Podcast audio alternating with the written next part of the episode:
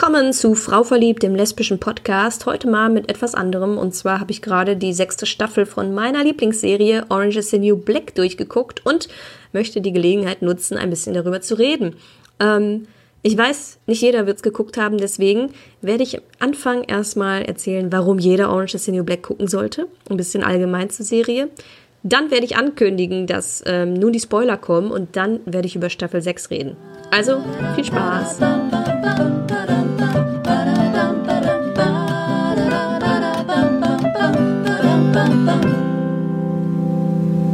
Orange is the New Black, falls du es noch nicht kennst, ist eine amerikanische Netflix-Originalserie, die bereits seit 2013 läuft und einmal so grob zum Inhalt für alle nochmal. Der Inhalt von Orange is the New Black dreht sich ursprünglich um die 31-jährige Piper Chapman, die eine 15-monatige Gefängnisstrafe antritt und dort im Gefängnis Litchfield einigen skurrilen und mehr oder minder liebenswerten anderen Insassinnen begegnet und vor allem sich selbst begegnet. Ihre Zeit im Frauenknast ist manchmal ziemlich lustig, manchmal traurig, manchmal auch anstrengend und eigentümlich schön. Dabei lebt die Sendung von vielen, vielen, wirklich vielen, teils guten, teils weniger stark ausgearbeiteten Charakteren, die ihre eigentlich nicht sonderlich originelle Thematik, weil Frauenknastgeschichten gibt es schon sehr, sehr lange. Ich meine, gerade wir Deutschen haben eine lange Geschichte mit äh, Hintergittern der Frauenknast hinter uns. Ähm, aber eben diese besonders vielen unterschiedlichen Charaktere mit ihren Hintergründen machen die Besonderheit von Orange is the New Black aus. Ich habe mal auf meinem Blog zusammengefasst, was so meine Highlights an dieser Sendung sind, warum ich glaube, dass jeder sie gucken sollte. Und ähm, ich werde nicht müde, sie aufzuzählen. Ein Punkt, der erste Punkt da auf meiner Liste ist die polarisierende Protagonistin Piper Chapman. Ähm, und polarisierend trifft es da gut, weil ich weiß, dass nicht jeder Piper leiden kann. Mm, und das ist auch vollkommen nachvollziehbar, aber auch vollkommen gewollt wahrscheinlich. Ich meine, wer Piper zum ersten Mal sieht, glaubt sofort, sie zu kennen. Sie ist blond, attraktiv, finanziell versorgt, gebildet und am Anfang glücklich verlobt mit dem netten Larry und stets bemüht, alles richtig zu machen. Eigentlich ein komplett langweiliger Charakter. Aber dann kommt's. Die ach so unschuldig anmutende Piper hat eine Vergangenheit. Sie landet im Gefängnis, weil sie in ihren wilden, wilden Zeiten nach dem College für ihre damalige Freundin, ihre feste Freundin, Drogen geschmuggelt hat. Mit dieser Vergangenheit will die anständige Piper zu dem Zeitpunkt, wo die Serie startet, eigentlich nichts mehr zu tun haben. So wandelt sie ziemlich naiv zunächst wie ein Fremdkörper durch das Gefängnis und lässt auch kein Fettnäpfchen aus, um sich bei den anderen Insassinnen unbeliebt zu machen. Mit der Zeit jedoch gewöhnt sie sich an den rauen Gefängnisalltag und mehr und mehr wird ihr klar, dass sie gar nicht die anständige Person ist, die sie gerne wäre, sondern eine manipulative und manchmal gar psychopathisch anmutende Narzisstin. Da habe ich tatsächlich mal eine äh, Hausarbeit in der Uni drüber geschrieben, über diesen Charakter.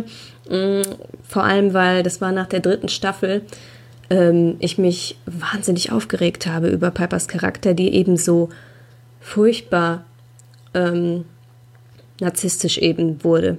Ähm, das Publikum von Orange is the New Black steht Piper mittlerweile sehr gespalten gegenüber, weil ich habe mich so ein bisschen natürlich auch im Netz informiert, Kommentare gelesen und Rezensionen und da ist ganz schön viel Piper-Hate. Mm, kann mir vorstellen, es liegt daran, dass sie als 0815-Charakter startet, mit dem sich die meisten Zuschauer zunächst bedenkenlos identifizieren können und dann im Verlaufe ganz schön unsympathische Eigenschaften offenbart. Sie lügt, sie betrügt, sie bereut und begeht doch immer wieder dieselben Fehler. Und manch einer findet das ganz schön nervig. Ähm, wie gesagt, ich habe mich auch schon sehr bei Piper geärgert, aber ich kann sie nicht nicht mögen. Ähm, und ich finde, solche, solche Dissonanzen machen einen interessanten Charakter auch aus. Außerdem, und das ist halt nun wirklich wahrscheinlich das Interessanteste für Leute, die jetzt hier auch diesen Podcast hören, steht im Mittelpunkt und einer der Mittelpunkte bei 130.000 Charakteren. Ein Mittelpunkt dieser Geschichte ist die lesbische Liebesgeschichte zwischen Piper und Alex. Und vielleicht fände ich ja Piper auch ätzend, wenn sie nicht eben ein Teil dieser Liebesgeschichte wäre. Denn direkt am ersten Tag im Knast stößt Piper auf die Frau, die für ihre Haftstrafe einst äh, verantwortlich war, ähm, ihre Ex-Freundin Alex. Und während man vielleicht als Zuschauer anfangs noch verleitet ist, Pipers Standpunkt einzunehmen und Alex als blöden, arroganten Ursprung ihres Übels zu betrachten, dreht sich das Blatt im Verlaufe, noch im Verlauf der ersten Staffel und erst recht im Verlauf der weiteren Staffeln noch gewaltig. War zumindest bei mir so. Recht schnell wird dann klar, dass der Funke zwischen Piper und Alex nie erloschen ist und es beginnt eine On- und Off-Love-Story, die man äh, im Netz gerne Vorsman nennt. Ähm, beide Charaktere haben sich wehgetan und tun es immer weiter und doch lodert zwischen ihnen eine Leidenschaft, die ihresgleichen sucht. Und ich finde sie auch irgendwie einfach ein total süßes Pärchen, dem ich das total abnehme und die auf jeden Fall ein Grund dafür sind, warum ich diese Sendung über Jahre mittlerweile so suchte. Ein weiterer wichtiger Punkt, denke ich, den man erwähnen sollte, warum jeder Orange is the New Black sehen sollte, die Botschaft. Jeder Mensch hat seine Geschichte. Es ist das Motto der Sendung. Ähm, ursprünglich begann es mit ähm, bei Staffel 1 dem Motto Every sentence is a story. Ein, ein Haupterzählmechanismus ähm, dieser Serie sind Flashbacks, wo von einzelnen Insassen in jeder Folge eine andere, teilweise auch ähm, von Gefängniswärtern, ähm, die Background-Story gezeigt wird, wie derjenige äh, überhaupt da gelandet ist. Meistens sind diese Flashbacks so gewesen, dass man nicht erwartet hätte, dass es denjenigen, den Frauen so ergangen ist, dass sie ähm, aufgrund dieser Straftaten dort gelandet sind und überhaupt kriegt man interessante Charaktermerkmale dadurch gezeigt und ähm, so bekommen die Charaktere im Verlauf der Serie immer mehr Tiefe, und es wird klar, dass es kein klares Gut und Böse, Schwarz oder Weiß gibt, sondern auch einfach eine ganze Menge Grau. Und dann ist da noch der wichtige Aspekt der Sozialkritik, der Knast als Spiegel der Gesellschaft. Die vielen verschiedenen Damen im Frauenknast decken so ungefähr jede Klasse, Rasse, Religion und Sexualität ab, die einem so einfallen kann und spiegeln quasi einen eigenen kleinen Mikrokosmos der Gesellschaft. Mit welchen Problemen und Vorteilen die jeweilige Gruppe zu kämpfen hat, wird vielfach thematisiert. Zudem behandelt die Serie auch die generelle amerikanische Gefängnisproblematik, bei welcher Gefängnisse privatisiert und mit Häftlingen vollgestopft werden. Vor dem Hintergrund des Frauengefängnisses werden natürlich besonders viele Frauen gezeigt und repräsentiert. So kann man die Serie auch für ihren feministischen Aspekt lieben. Meiner Ansicht nach bietet die Serie also viele, viele positive Aspekte und wirklich für jeden was.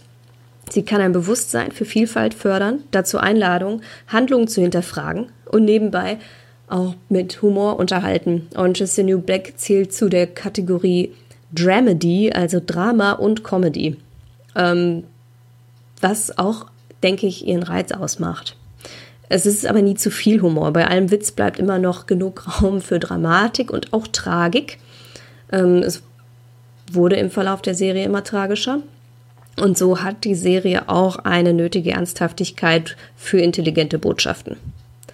Ja, und ich erwähne es gerne nochmal, Homosexualität hat einen ganz prominenten Platz. Denn neben Piper und Alex gibt es noch einen großen Haufen weiterer Charaktere mit lesbischen oder bisexuellen, auch transsexuellen ähm, Tendenzen. Und wenn man so will, kann man Orange is the New Black als die international erfolgreichste lesbische Serie aller Zeiten bezeichnen. Mehr muss ich, glaube ich, gar nicht dazu sagen. Und wenn du jetzt Staffel 6 noch nicht geguckt hast, geh los, fang an, ähm, schau dir die Serie an und hör jetzt auf, diesen Podcast zu hören, denn jetzt werde ich über Staffel 6 reden. Wir erinnern uns, am Ende von Staffel 5 war alles ganz furchtbar verwirrend und alles, was man wusste, war, dass es so, wie man es kannte, nicht weitergehen würde. Ähm, die gesamte fünfte Staffel drehte sich um den Gefängnisaufstand der Insassin, der daraus resultiert war, dass eben eine Insassin, Pusey, sehr beliebter Charakter, unglücklich durch die Hand eines Wärters zu Tode gekommen war. Und ähm, ja, während Staffel 5 komplett diesen Aufstand dann thematisiert hat in allen Details und damit endete, dass dieser zerschlagen wurde, gewaltsam und die Insassin aus dem Gefängnis rausgeführt, aufgeteilt und getrennt wurden, das führte natürlich dazu, dass die Staffel 6 nun uns aufklären musste, wie es weitergegangen ist. Und das tut sie auch. Nun sind unsere geliebten Insassen ins Maximum Security Gefängnis transferiert worden. Teilweise auch in ein ähm, anderes Gefängnis weiter weg. Es gibt eine ganze Reihe von Charakteren, die nicht mehr auftauchen in äh, Staffel 6, ohne weitere große Erklärung. Leute wie Boo, Leute wie Norma, Yoga Jones, Charaktere, die wir in allen Staffeln immer gerne gesehen haben, die jetzt einfach nicht mehr auftauchen. Aber okay, dafür haben wir noch eine ganze Reihe anderer Leute. Ähm, und die werden in einem meines Erachtens nach eher schwerfälligen Anfang der Staffel gezeigt in ihrem neuen ähm, Umfeld. Mein Eindruck war, es wurde viel vorgestellt, wer wo jetzt gelandet ist und äh, mit welchen Folgen derjenige zu kämpfen hat. Ähm, das führte dazu, dass ich den Eindruck hatte, in den ersten Episoden keinen richtigen, klaren Handlungsstrang zu erkennen. Es gab mehrere kleine Geschichten, die relativ schnell auch auserzählt waren. Die, die unterschiedlichen ähm, Verhörsituationen der einzelnen Leute, sei es jetzt ähm, von Black Cindy, von Red oder von Nikki, oder auch diese merkwürdige Geschichte, wo Pensataki mit ihrem ehemaligen Wärter Coates, der ja nun mal auch leider Gottes ihr Vergewaltiger war, ähm, draußen umher fährt und einen Freizeitpark besucht. Das waren alles irgendwie ganz nette kleine Geschichten, wo ich aber nicht so richtig den Sinn sah. Ähm, und so war es für mich ein eher schwerfälliger Start in diese Staffel. Ich meine, es zog sich einige Episoden, bis ich überhaupt erstmal checkte, ähm, worum es wirklich geht, gerade in diesem Gefängnis, weil der große, große Konflikt, der über diesem Maximum Security Gefängnis liegt, ist ja der große Schwesternstreit zwischen den wirklich, wirklich verrückten Schwestern Carol und Barb aus dem C- und D-Block, die jeweils ihre kleinen Handlanger haben, Badison und Daddy, und die ihren kleinen persönlichen Bandenkrieg gegeneinander führen. Ähm, die Macht über die Drogen haben, die Macht überhaupt über die Blocks und alle Utensilien, die man dort besitzen kann, haben.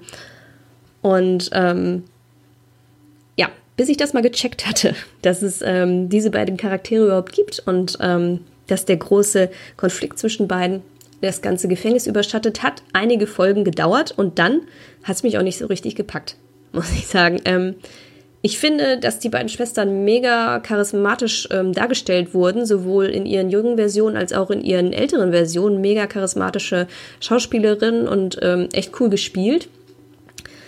Das fand ich auch alles okay, aber ähm, wer mir richtig auf den Zeiger ging, war Badison und auch auf der anderen Seite Daddy. Das sind zwei neue Charaktere gewesen, die auch beide jeweils ihren eigenen Flashback bekommen haben, die ich persönlich wahnsinnig überflüssig fand. Also bei Badison hat man, denke ich, schon in der ersten Szene erkannt, dass sie eine große Klappe mit wenig dahinter hat, dass sie auch übers Ziel öfter mal hinausschießt. Das ist genau das, was der Flashback uns dann auch nochmal erklärt hat. Und Daddy dagegen ist für mich ein total blasser Charakter gewesen, ähm, über die mir ihr Flashback auch überhaupt nicht viel mehr verraten hat.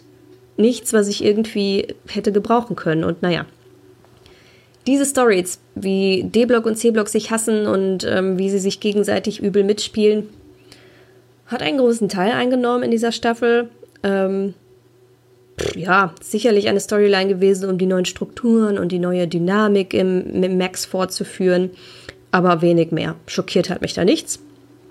Und mir tat höchstens leid mit anzusehen, wie auf der einen Seite Alex und auf der anderen Seite Nikki in dieses Bandending reingezogen wurden, wider Willen. Ähm, eine andere Hauptstoryline und auf jeden Fall wohl die bedeutendste ist eindeutig Tastys Fall gewesen. Das hat sich ja auch schon in den Staffeln davor angedeutet.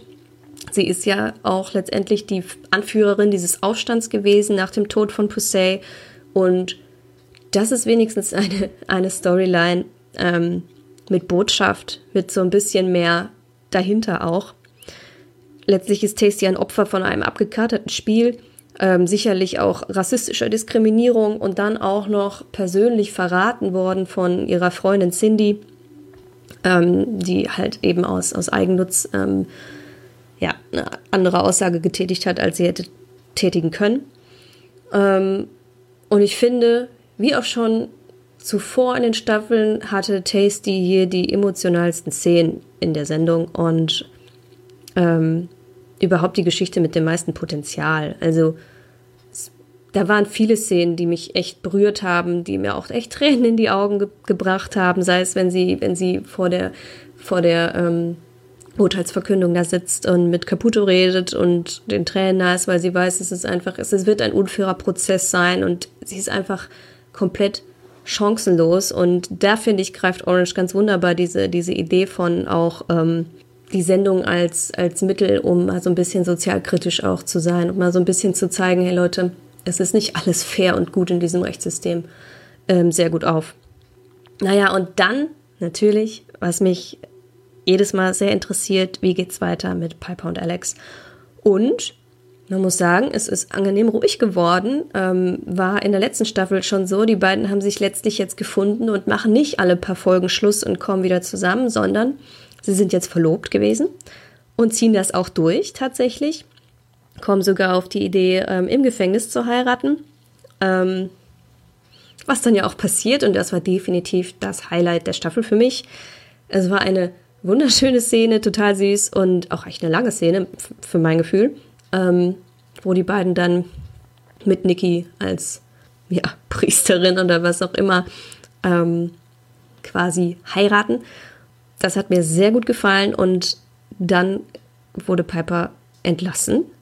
Hätte ich nicht gedacht. Ich wäre fest davon ausgegangen, dass diese Sendung so lange geht, bis Piper eben freigelassen wird hätte auch genau gepasst. Man geht ja davon aus, dass sieben Staffeln die Serie umschließen wird und dass dann Schluss ist. Hätte wunderbar gepasst, aber jetzt ist Piper schon vorzeitig entlassen worden. Mm.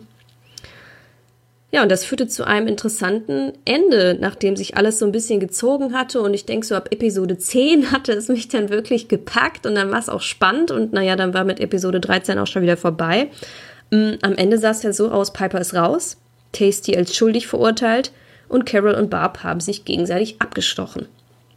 Das ist schon ein ziemliches Brett, mit dem wir da hinterlassen werden in den letzten Minuten dieser Staffel. Und das heißt, nächste Staffel haben wir wieder, wieder neue Voraussetzungen für die Umstände im Maximum Security. Vermutlich werden andere Leute versuchen, die Vorherrschaft an sich zu reißen. Man denke da an Badison auf der einen und an Daddy auf der anderen Seite. Ähm, oder auch, was ist mit Leuten wie Red, die ja auch von Natur aus immer einen, einen Vorherrschaftsanspruch ähm, dabei hatten. Ich gehe davon aus, dass Piper von außerhalb aktiv werden wird. Sie hat ja diese Idee, ihre Memoiren zu schreiben, als wunderbare Referenz daran, dass Orange is the New Black ja eigentlich entstanden ist aus eben einer, ähm, einem biografischen Bericht von Piper Kerman in dem Fall. Und ja, ich gehe davon aus, dass Tastys Fall dann nochmal aufgerollt werden wird. Keine Ahnung, aber das muss ja sehr sein. Ja, und alles in allem fand ich, das war eine durchwachsene Staffel, die lange gebraucht hat, um Fahrt aufzunehmen, die natürlich wieder ihre altbekannten Stärken hatte, sowohl im Humor als auch im Drama, im, in der lesbischen Love Story, als auch im, im sozialkritischen. Und als Bossman-Fan kam ich gut auf meine Kosten. Allein für diese Hochzeitsszene hat es sich auf jeden Fall gelohnt. Ja, und weil das hier alles wahnsinnig interaktiv ist, ich habe gerade vor ein paar Minuten dazu aufgerufen, dass ihr mir mal bei Instagram in der Story antwortet, wie euch die Staffel gefallen hat. Und ich lese jetzt einfach mal kurz vor, was eure Reaktionen sind. Ähm, super, war die beste Staffel bis jetzt. Freue mich auf den Podcast. Danke, ich danke dir. Hat mich nicht vom Hocker gerissen. Das war alles sehr gay und es war super. Warsman for Life. Ja, das kann ich absolut so unterstützen. Der Wahnsinn, Suchtpotenzial. Noch nicht angefangen. Muss so unbedingt tun. Sie ist viel zu kurz. Ja, das ist jedes Jahr dieselbe Scheiße. Man guckt es und ist in ein paar Tagen durch und weiß, wow, jetzt muss ich wieder ein Jahr lang warten. Und noch nicht gesehen. Leute, es sind zu viele, die es noch nicht gesehen haben. Aber ähm, ich hoffe, ich konnte euch jetzt ein bisschen inspirieren und dazu bringen, Orange is the New Black zu gucken. Ich wünsche euch ganz viel Spaß dabei und Schreibt mir gerne weiter, wie es euch gefallen hat. Bis dann. Ciao.